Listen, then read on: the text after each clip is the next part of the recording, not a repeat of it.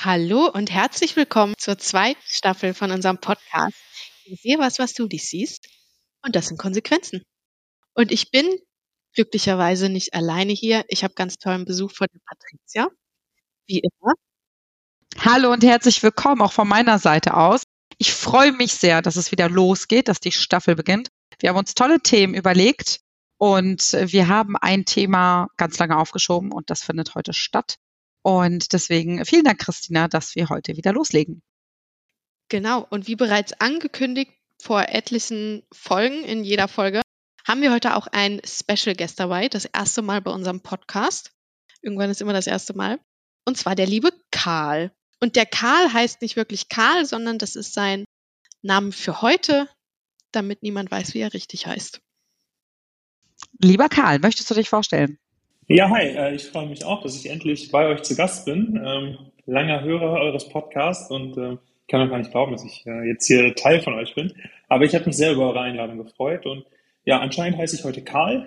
Ich bleibe Karl ähm, und ich habe den Auftrag heute einfach so ein bisschen aus dem echten Schulleben zu berichten und bin ganz gespannt, auf was ich mich überhaupt einlasse. ja, vielen Dank. Wir freuen uns auch sehr und ähm, wir haben uns lange überlegt, wen möchten wir denn einladen? Denn wichtig für uns ist, dass wir immer aus der Praxis berichten und die Themen, die ihr jetzt auch in der ersten Staffel gehört habt, waren ja immer alle sehr nah an der Praxis. Und was gibt es Besseres für euch jetzt? Je nachdem, ob ihr gerade im Ref seid oder ihr studiert noch oder ihr seid schon fertig. Und ähm, warum haben wir uns für Karl entschieden? Ich mache diesen Beruf ja seit 2010 und ich habe Karl vor etlichen Jahren kennengelernt und äh, durfte auch einen Teil seiner Karriere immer mitverfolgen. Und ähm, dadurch habe ich gesagt, es macht Sinn, weil ich einfach eine sehr große Veränderung äh, gesehen habe, die mitnehmen durfte. Ich bin noch sehr gespannt, wie es die nächsten Jahre weitergehen wird. Und wir hatten das Glück, dass Karl Ja gesagt hat. Und aus Gründen, wie man sich vorstellen kann, ähm, entweder machen wir es ähm, etwas anonymisiert und dadurch erfahren wir wirklich, wie es an der Frontlife ist, damit es da auch äh, ja einfach ein offen und ehrliches Gespräch geben kann. Und deswegen haben wir uns darauf geeinigt, dass wir einfach Karl heute dabei haben. Und ähm, meine Frage vielleicht, ähm, Karl, wie war es für dich, als du dich damals entschieden hast, ins Lehramt zu gehen? Was war so für dich der Beweggrund, um damit zu starten? Okay, du sagst ja, wir kennen uns schon ewig lange. Ähm, und genauso lange hatte ich mindestens schon vorher diesen Traum, Lehrer zu werden. Das war von mir, für mich Anfang an klar. Und ähm, das Witzige ist, meine Mama hat früher gesagt, als ich den ersten Tag in der Schule war, fand ich es so cool, in der Schule zu sein und dass alle Kinder aufstehen und sagen, guten Morgen, Herr, Punkt, Punkt, Punkt. Äh, dass das so eigentlich mein erster Move war, Lehrer zu werden. Und danach, ich äh, behaupte von mir, ein sehr sozialer Mensch zu sein, viel für andere zu geben und das ist einfach für mich immer so der präsenteste Job gewesen, warum ich äh, mich dann auch dazu entschieden habe, genau das äh, dann auszuleben und zu meiner Berufung zu machen, Menschen etwas mitzugeben, sie zu formen, sie in eine Richtung zu lenken, sie zu fördern, auf dem Weg zu begleiten und nebenbei vielleicht noch ein bisschen Wissen vermitteln, aber eher gerade diese soziale Schiene, dieses bei jemandem zu sein, Wege zu begleiten. Das ist so für mich immer der Hauptgrund, Lehrer zu werden. Das ist schön, das gerade zu hören, denn wenn ich die Seminare gebe, dann sind ja viele von euch da, die ja schon im Master studieren oder eben selten im Bachelor, aber die meisten sind schon im Master und viele haben tatsächlich den Wunsch, das, was du beschreibst, zu sagen, ich möchte einfach jungen Menschen ähm, was weitergeben und sie etwa auch formen. Und was tatsächlich Fakt ist, das wirst du bestätigen können, Christina, die meisten wissen nicht, was sie verdienen werden. Und ich finde, das, das ehrt die immer, ne? Ich finde das schön, einen Job zu machen aus Freude, weil ich den machen will und nicht, weil das Geld am Ende des Monats stimmt. Ich meine, das ist auch toll, wenn das Geld stimmt, so sollte das sein, weil äh, ich glaube, wenn das Geld nicht stimmen würde, wäre die Motivation wahrscheinlich noch mal ein bisschen mehr im Keller, den Job überhaupt auszuüben. Aber ich finde, die erste Intention sollte immer die Freude an der Arbeit sein und nicht das, was am Konto, auf dem Konto ankommt. Und das habe ich ja so, Karl, bei dir auch gesehen, als du noch studiert hast. Also du warst ja sehr engagiert. Ähm, also das kann ich auch nur bestätigen, dass du immer zu jeder Phase sehr engagiert warst und nicht nur ja das gemacht hast, was die Uni vorgeschrieben hat oder das Studienseminar, sondern dich wirklich sehr engagiert hast, auch drumherum. Ja, das stimmt. Also gerade so was so neben der, neben der Uni oder dann auch später neben dem Ref und so gelaufen ist, ich sagen, immer in den sozialen Bereichen, im Verein aktiv gewesen oder dann im Personalrat. Das heißt, sich immer irgendwie für andere Menschen einsetzen. Und man lernt ja auch so vieles dann für seine spätere Berufung dann dazu, also an diesen Persönlichkeitsskills und am Konfliktmanagement und, und, und. Also man lernt ja genauso viel von anderen Menschen, wie man dann zurückgibt. Und äh, ich glaube, das waren viele Vorteile, die mich jetzt halt immer noch weiterbringen oder aus denen ich zehren kann. Weil ihr habt es gerade eben gesagt, alle diese Vorurteile, die dann ja auch von außen auf diesen Beruf getragen werden, ähm, man macht es wegen des Geldes, ne? A13 oder höher ist super. Man hat immer Ferien, man hat immer frei, ab 13 Uhr hat man eh nichts mehr zu tun, vormittags 13 Uhr Freizeit frei. Ne? Und zehn genau. Wochen im Jahr nichts tun. Das sind alle tolle Add-ons. Ähm, das macht das Ganze erträglich. Ähm, wie gesagt, bei den ganzen Nachteilen, die dieser Job mitbringt, finde ich, ist das dann aber auch äh, gerechtfertigt, äh, dass man sowas dann eben auch zugestanden bekommt. Absolut, du sagst es gerade, es ist gerechtfertigt. Da möchte ich gleich auch nochmal drauf eingehen, aber bevor wir da drauf eingehen, ähm, einmal noch eine Frage. Wie ging es dir denn im Referendariat, als du quasi das Studium gemacht hast, dann hast du ja auch schon Einblicke in die Praxis gehabt.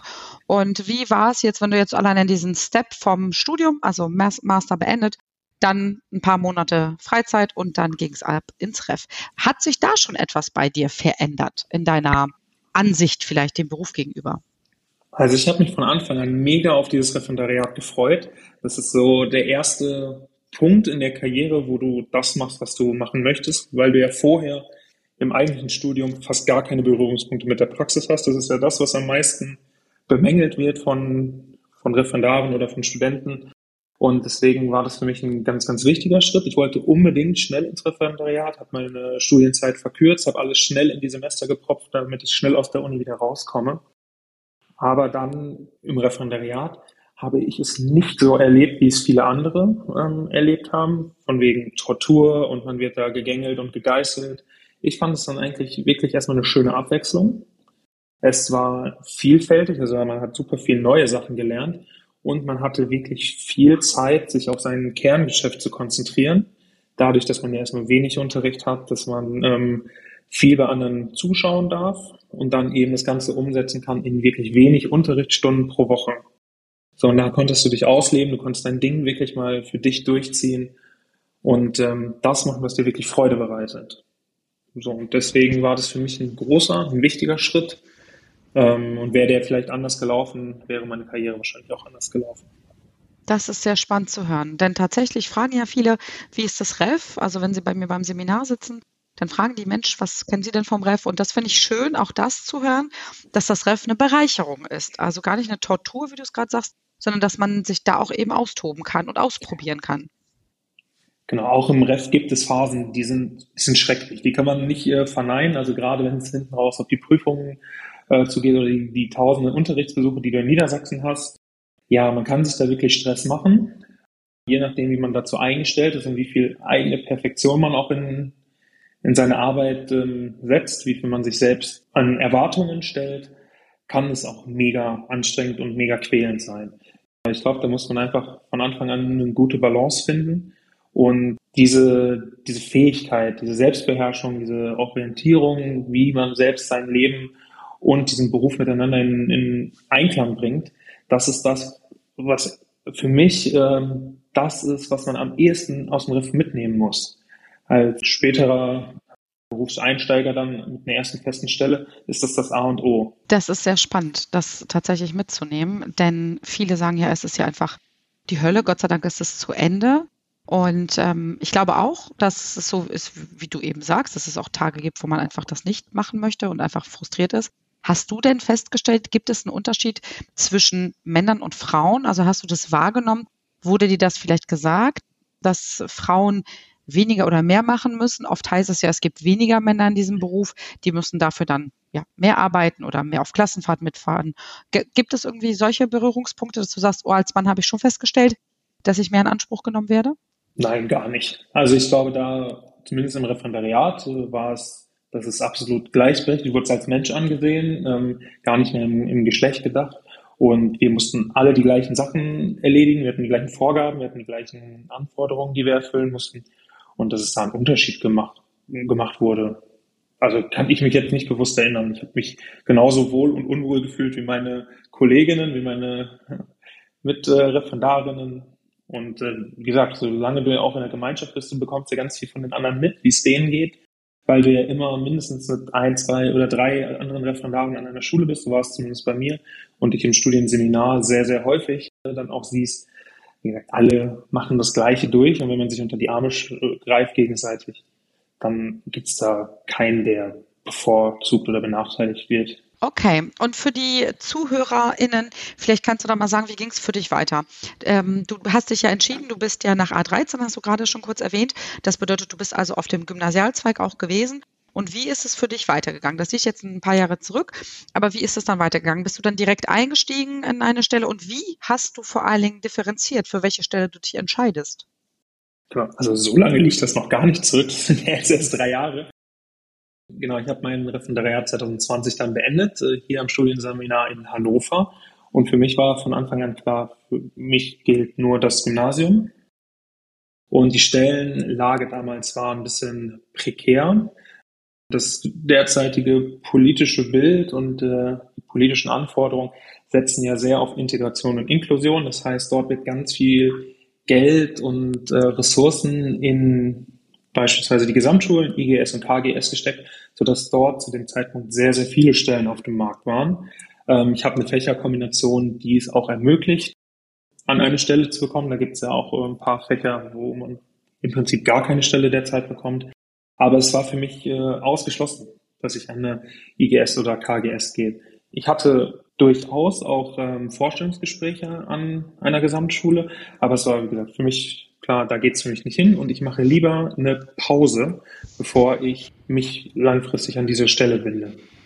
Und kannst du vielleicht dazu noch mal mehr sagen? Was waren deine Gründe, warum du gesagt hast, ich möchte aufs reine Gymnasium? Also ich ähm, habe einen sehr, sehr großen Anspruch an mich, an meine Fächer und äh, möchte in dem Sinne, was reine Bildung und was reines Fachwissen angeht, auf einem sehr hohen Niveau unterrichten. Das wird sich später dann auch zeigen, in welchen Klassen ich vor allem eingesetzt bin, dass ich hauptsächlich in der Oberstufe bin und dann mit älteren Schülern zusammenarbeite, um wirklich Gespräche über fachliche Inhalte auf Augenhöhe und äh, mit inhaltlicher Tiefe zu führen. Und das habe ich an Gesamtschulen nicht in dem Maße gesehen, was zu der Zeit eben ganz konkret geäußert wurde, auch von außen, dass an Gesamtschulen halt dieser soziale Charakter und auch der Erziehungscharakter eine viel größere Rolle spielt als am Gymnasium. Und dementsprechend habe ich dann für mich gesagt, das eine ist der Weg, äh, in dem ich mich sehe und äh, mich gegen das andere entschieden. Auch wenn das erstmal geheißen hat, dass ich äh, nicht direkt eine feste Beamtenstelle kriege. Okay, du hast also in Kauf genommen, dass du sagst, ich warte lieber ein halbes Jahr, als wenn ich jetzt einsteige. Hauptsache, ich habe irgendeine Stelle. Ja. Also ich habe viele Kollegen und Kolleginnen damals ähm, beobachtet, die genau diesen Schritt gemacht haben, die ganz schnell auf diese Sicherheit, äh, Sicherheitsebene wollten, die das Geld auch gesehen haben. Weil klar, es ist ein super Anreiz, dann sofort mit A13 dort besoldet zu werden. Aber im Nachhinein doch ein bisschen bereut haben, weil es nicht das ist, was sie sich vorgestellt haben. So, weil sie da auf einmal in ganz anderen Bereichen auf einmal aktiv werden, als wir vielleicht auch ähm, gelehrt wurden, weil auch das Studienseminar richtet sich sehr stark im Gymnasium aus. So, und wenn du dann auf einmal doch was ganz anderes machst, dann kommt später halt irgendwie die Keule, die dir sagt, okay, das war es einfach gar nicht, und dann bist du aber in dem System drin. Und äh, von der Gesamtschule wegzukommen, ist äh, auch jetzt noch sehr, sehr schwierig. Aber ich finde, ähm, das spiegelt so ein bisschen das wieder, was ich so in unserem Kundenstamm so ein bisschen sehe. Also wir haben ja ganz, ganz wenig Lehrer, Lehrerinnen, die irgendwie auf Realschule unterrichten, die in der Hauptschule unterrichten, die auf einer IGS oder KGS unterrichten. Also das kommt ja wirklich einmal alle 50 Kundinnen vor, dass wir sowas irgendwie haben. Tatsächlich, also das stimmt. Ne? Das würde ich auch so sehen, dass viele sagen, nee, ich habe eine Gymnasialausbildung und möchte das auch. Mit natürlich der Prämisse, es gibt immer wenig Gymnasien, immer weniger Stellen. Und jetzt möchte ich mal Butter bei die Fische. Wie ist es denn? Du hast dich entschieden fürs Gymnasium und deswegen habe ich auch um dieses Gespräch gebeten und ich bin sehr dankbar, dass du hier bist. Wie ist es denn jetzt? Also vielleicht kannst du von, es ist noch nicht so lange her, damit wollte ich nur sagen, dass sich aber in dieser kurzen Zeit auch einige Dinge verändert haben und dass es immer mehr in die Richtung gedrängt wird eben, ne? dass eben nicht Gymnasialstellen, sondern eben IGS und KGS gefördert werden, absolut. Und wie ist es denn? Jetzt bist du drei Jahre schon im Dienst. Wie war es von, ich wünsche mir diese Stelle und habe diese Stelle dann bekommen?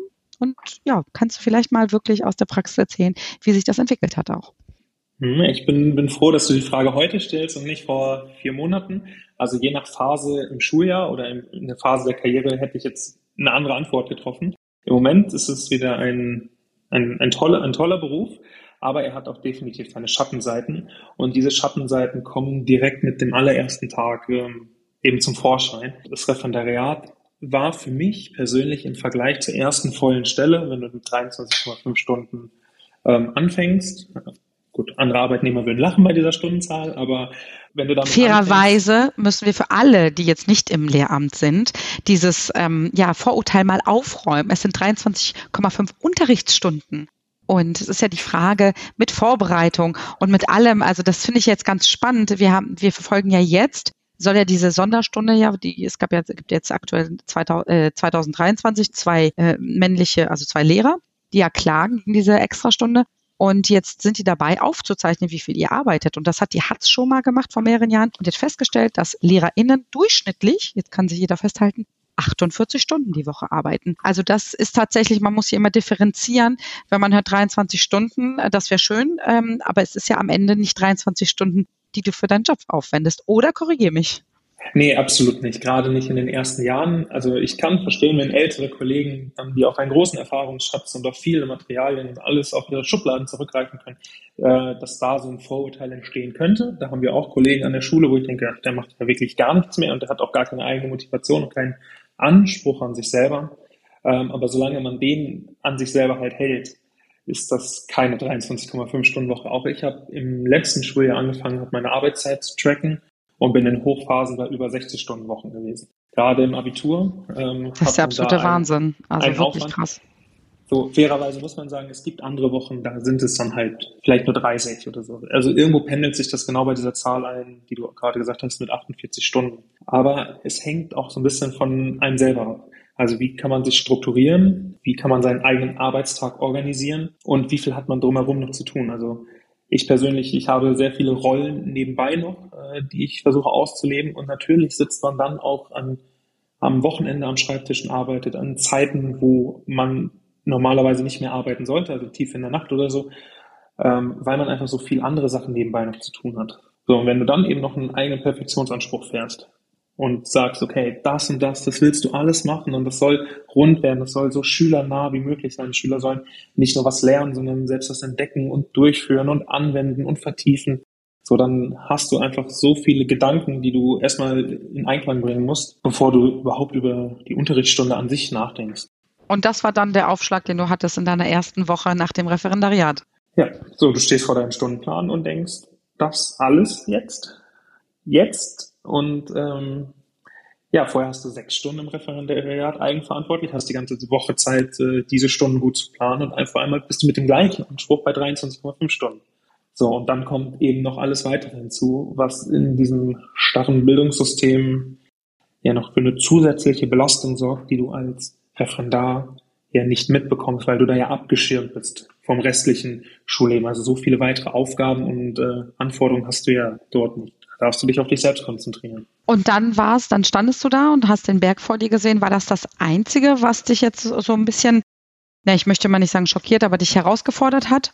Oder was war noch, was so auf Neues auf dich zugekommen ist hm. im Vergleich zum Referendariat? Also viele Dinge erkennst du ja erst mit der Zeit, äh, wenn du dich ähm, quasi eingewohnt oder eingewöhnt hast äh, in dieses Schulleben. Aber das zweite Wesentliche, was mir aufgefallen ist, dass dieser Job dann doch nicht den Erwartungen oder diesem Traumbild äh, wirklich entspricht, den du dir über die letzten 25 Jahre lang aufgebaut hast. Das Schulleben ist einfach doch anders und viel differenzierter und eben nicht nur dieses Traumbild. So, das fängt bei der Elternarbeit an, das ähm, geht bei den Schülern im Unterricht weiter, also dass es dort insbesondere nach Corona zu sehr, sehr großen Problemen nicht nur bildungstechnischer Art äh, gekommen ist und dass du dann doch nicht mehr deinem eigentlichen Kerngeschäft nachgehst. Also mein Kerngeschäft sollte sein, Unterricht zu halten, Bildung, Wissen, vielleicht Persönlichkeitsmerkmale zu vermitteln und eben Wege zu formen. Aber die meiste Zeit, die ich beispielsweise im letzten Schuljahr dann äh, in der Schule verbracht habe, waren andere Dinge. Es waren bürokratische Arbeiten, das waren viele, viele Gespräche mit Sozialarbeitern, mit anderen Kollegen, um irgendwelche Dinge zu retten oder zu reparieren, Elterngespräche. Und äh, das ist das, was es mir vorher nicht so krass bewusst war. Also man weiß, es gehört irgendwie dazu, aber dass das so einen immensen Anteil an der eigentlichen Arbeitszeit einnimmt. Das ist äh, schockierend für mich gewesen. Wenn ich das jetzt nochmal aufgreifen kann, wir haben ja gesprochen, was mich schockiert hat, jetzt wo du dein letztes Jahr angesprochen hast, als wir gesprochen haben und du mir über deine Klassenstärke berichtet hast, das fand ich wirklich für mich, als ich habe jetzt gerade meine Tochter eingeschult, also bin noch nicht so weit im System, dass ich das permanent kenne, aber das hat mich tatsächlich geschockt, wie groß deine Klasse war. Wie kommt man denn damit zurecht? Und vielleicht kannst du dazu was sagen. Also meine Klassenstärke liegt jetzt, Gott sei Dank, nur noch bei 25 Leuten. Das hat sich um, ja, zu diesem Schuljahr um, um sieben reduziert. Wir waren also eine Klasse mit über 30 Leuten. Grund, warum die Klassen so voll sind, ist der Personalmangel. Ähm, wir haben sonst in den Jahrgängen darüber durchweg sechs- oder siebenzügig gefahren. Das heißt, dort hatten wir dann Klassen mit so 20 bis 25 ähm, Schüler und Schülerinnen. Aber da wir nicht so viele Klassen besetzen können mit äh, Kollegen oder Kolleginnen, mussten wir eben auf vier Züge reduzieren. Und dementsprechend fahren wir, was aber, glaube ich, an Regelschulen oder an staatlichen Schulen normal ist, mit einer Zahl zwischen 25 und 30. Und dadurch, dass wir so viele, naja, Einzelschicksale und wirklich individuelle Probleme und Baustellen in dieser Klasse haben, konnte ich Gott sei Dank zu diesem Schuljahr einen Riegel davor schieben und sagen, mehr dürfen es auf gar keinen Fall werden. Ähm, deswegen die anderen Klassen, die Parallelklassen jetzt äh, von oben und von extern aufgefüllt wurden und noch mehr Schüler haben. Für mich gut. Das sind halt nur noch 25. Aber die Kollegen ächzen. Hat man da manchmal das Gefühl als Lehrer, dass man einzelne Schüler vernachlässigen würde? Also im Sinne von, man, es gibt sicherlich Schülerinnen, die so ein bisschen mehr Bedarf haben und es gibt sicherlich welche, die haben so ein bisschen weniger Bedarf. Hat man da manchmal das Gefühl oder so ein schlechtes Gewissen, dass man einige eventuell vernachlässigt oder nicht so unterstützen kann, wie man sie gern unterstützen wollen würde, weil einem einfach irgendwie auch die Zeit fehlt, mit so vielen Kindern gleichzeitig klarzukommen? Absolut. Also gerade bei, bei 30 Schülern, die alle individuell sind, alle ihre eigenen Stärken und Schwächen haben, lernt man im Referendariat dieses äh, große Wort Binnendifferenzierung. So, das kann natürlich auf ähm, Inhalt, fachinhaltlicher Ebene passieren, aber eben auch auf dieser Persönlichkeitsebene, alle eben in ihrem Maße nach einem Ziel, was individuell sein kann, zu fördern, aber alle eben dort abzuholen, wo sie sind. Und das funktioniert mit 30 Schülern auf keinen Fall, sondern sind dort unterschiedliche Typen von, von Schülern und Schülerinnen, die auch unterschiedlich viel Raum einfordern. Also gerade laute, extrovertierte Schüler, die dich ansprechen oder die über ihre Eltern an dich herantreten und Dinge einfordern oder Zeit einfordern, die du dann eben nicht auf die anderen 24 weniger extrovertierten Schüler dann ähm, verteilen kannst. So, und ich kann an einer Hand aufzählen, wie viele Schüler ähm, wirklich viel Förderung in dieser Klasse von, von mir erfahren haben und für die ich mich einsetzen konnte und genauso kann ich dann aufzählen, wer dieses Jahr untergegangen ist. Und äh, es ist eigentlich traurig, dass einem das auch so bewusst ist und dass man nichts daran ändern kann. Da möchte ich auch gerne eine Frage zu stellen, denn was mich auch immer beschäftigt, ich habe das ja schon mal auch gesagt, ich habe auch in meinem Freundeskreis, in meinem engeren Freundeskreis zwei Lehrerinnen und eine an einer Brennpunktschule in Hannover und was mich immer so beschäftigt ist, wenn man so Schicksalsschläge hört, die ja nicht selten sind. Und gerade wenn man hört, dem ist das passiert und wie du gerade ganz toll dargestellt hast, es gibt auch welche, wo du weißt, die sind vielleicht durchs Raster gefallen, weil die Kapazität nicht da waren. Wie kann man damit in der Freizeit umgehen? Denn wir fassen zusammen, du arbeitest ja nur 23,5 Stunden und danach hast du ja Feierabend am Freitag um eins, macht jeder seins. Und wie kann man da abschalten? Also das war jetzt natürlich salopp formuliert, aber wie kann man nach Hause gehen? Und ich persönlich hätte Schwierigkeiten damit, das überhaupt unter einen Hut zu kriegen. Und darüber redet kaum einer. Supervision gibt es ja gar nicht, findet ja gar nicht statt. Wie kommt man damit zurecht? Also diese Schwierigkeiten, die habe ich letztes Schuljahr ganz extrem bemerkt. Also ich würde behaupten, dass man ziemlich nah an einem Burnout dran war. Zumindest wurde es mir von einer Beratungsstelle mal so suggeriert. Da ist dieses Wort gefallen, weil ich es nicht hingekriegt habe, abzuschalten. Äh, man nimmt das mit nach Hause, man weiß, äh, okay, es kommen noch mindestens drei Elterngespräche heute und dann kommt da noch mal eine Beschwerdemail und dann will da noch jemand was. Diese Arbeit, dieser Beruf ist eine Arbeit ohne Ende. Also es ist immer ein Rattenschwanz, der sich verlängert, weil es eben keinen echten Arbeitsalltag, nee, Arbeitsalltag ist das falsche Wort, eher so ein Arbeitsende gibt. Also ein Feierabend gibt es nicht. So, du kannst dich zu Hause hinsetzen und du kannst durcharbeiten.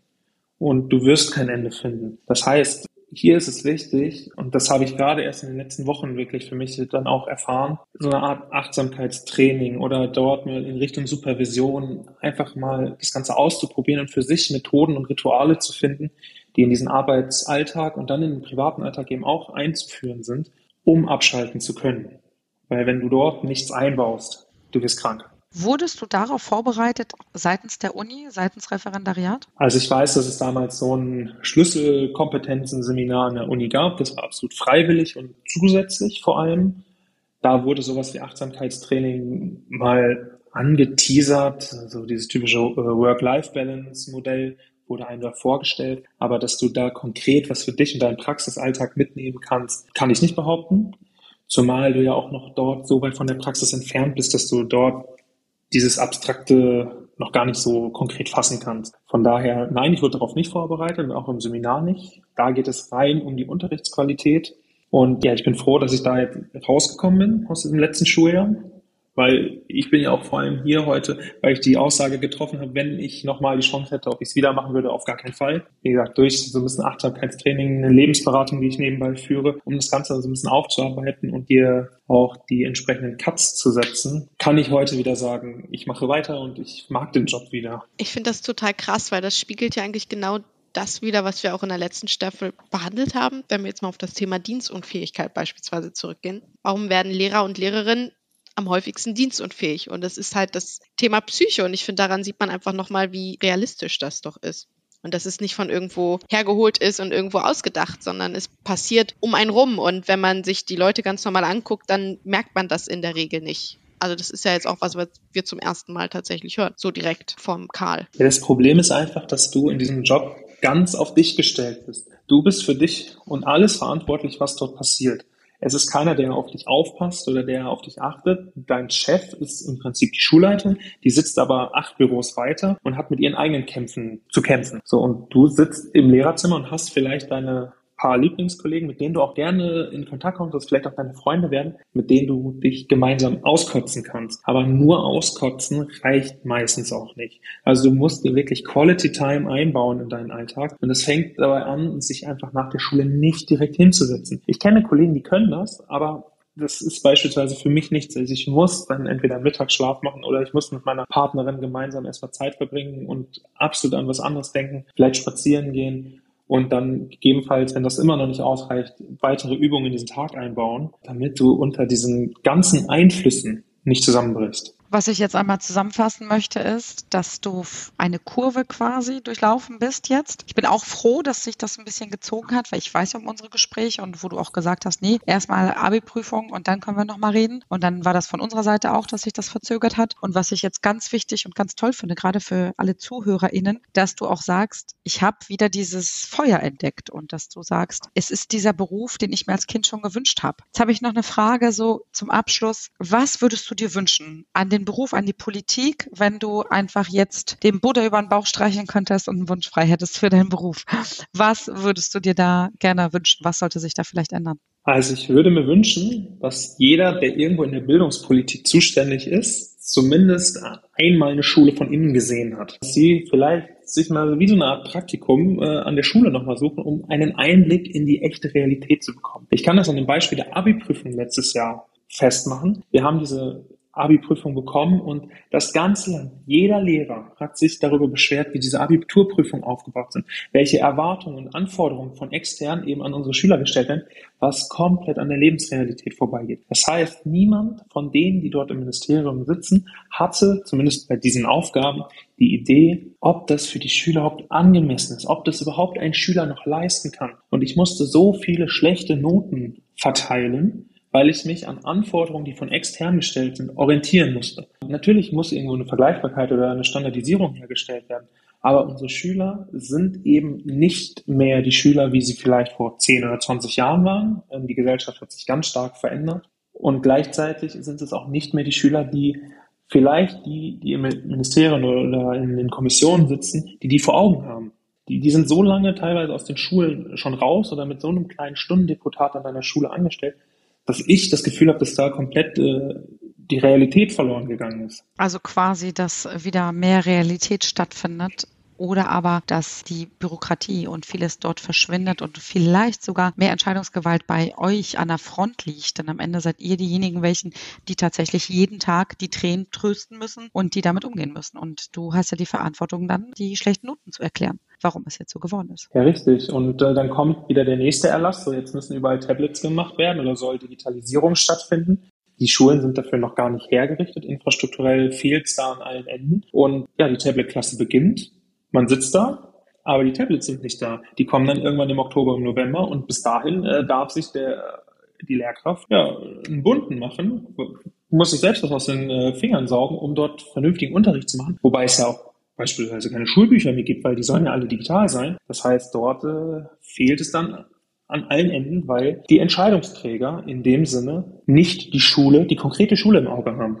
Kriegen sie schon irgendwie hin. Also jeder kämpft seinen eigenen Kampf. Das ist tatsächlich sehr bitter. Also wenn ich mir vorstelle, dass mir jemand irgendwas vorschreibt, der zum Beispiel mit Finanzen gar nichts zu tun hat und der sagt mir jetzt, ich muss XYZ umsetzen und ich sitze da und denke mir, hä, wie soll das funktionieren? Das ist schon sehr frustrierend. Ich glaube, das kann auch jeder in jedem Beruf nachvollziehen. Und was man sagen muss, ihr seid halt nicht so flexibel im Staatsdienst. Du kannst jetzt nicht sagen, ach, Schule finde ich jetzt doof, ich wechsle jetzt, ich nehme diese Schule, weil da gibt's Versetzungsanträge und, und, und. Also ihr seid natürlich ja auch sehr gebunden an die Schule und könnt ja auch nicht einfach sagen, hm, ich wechsle jetzt. Und vor allen Dingen wird es da auch besser. Das ist ja die andere Sache. Das ist eben die Frage.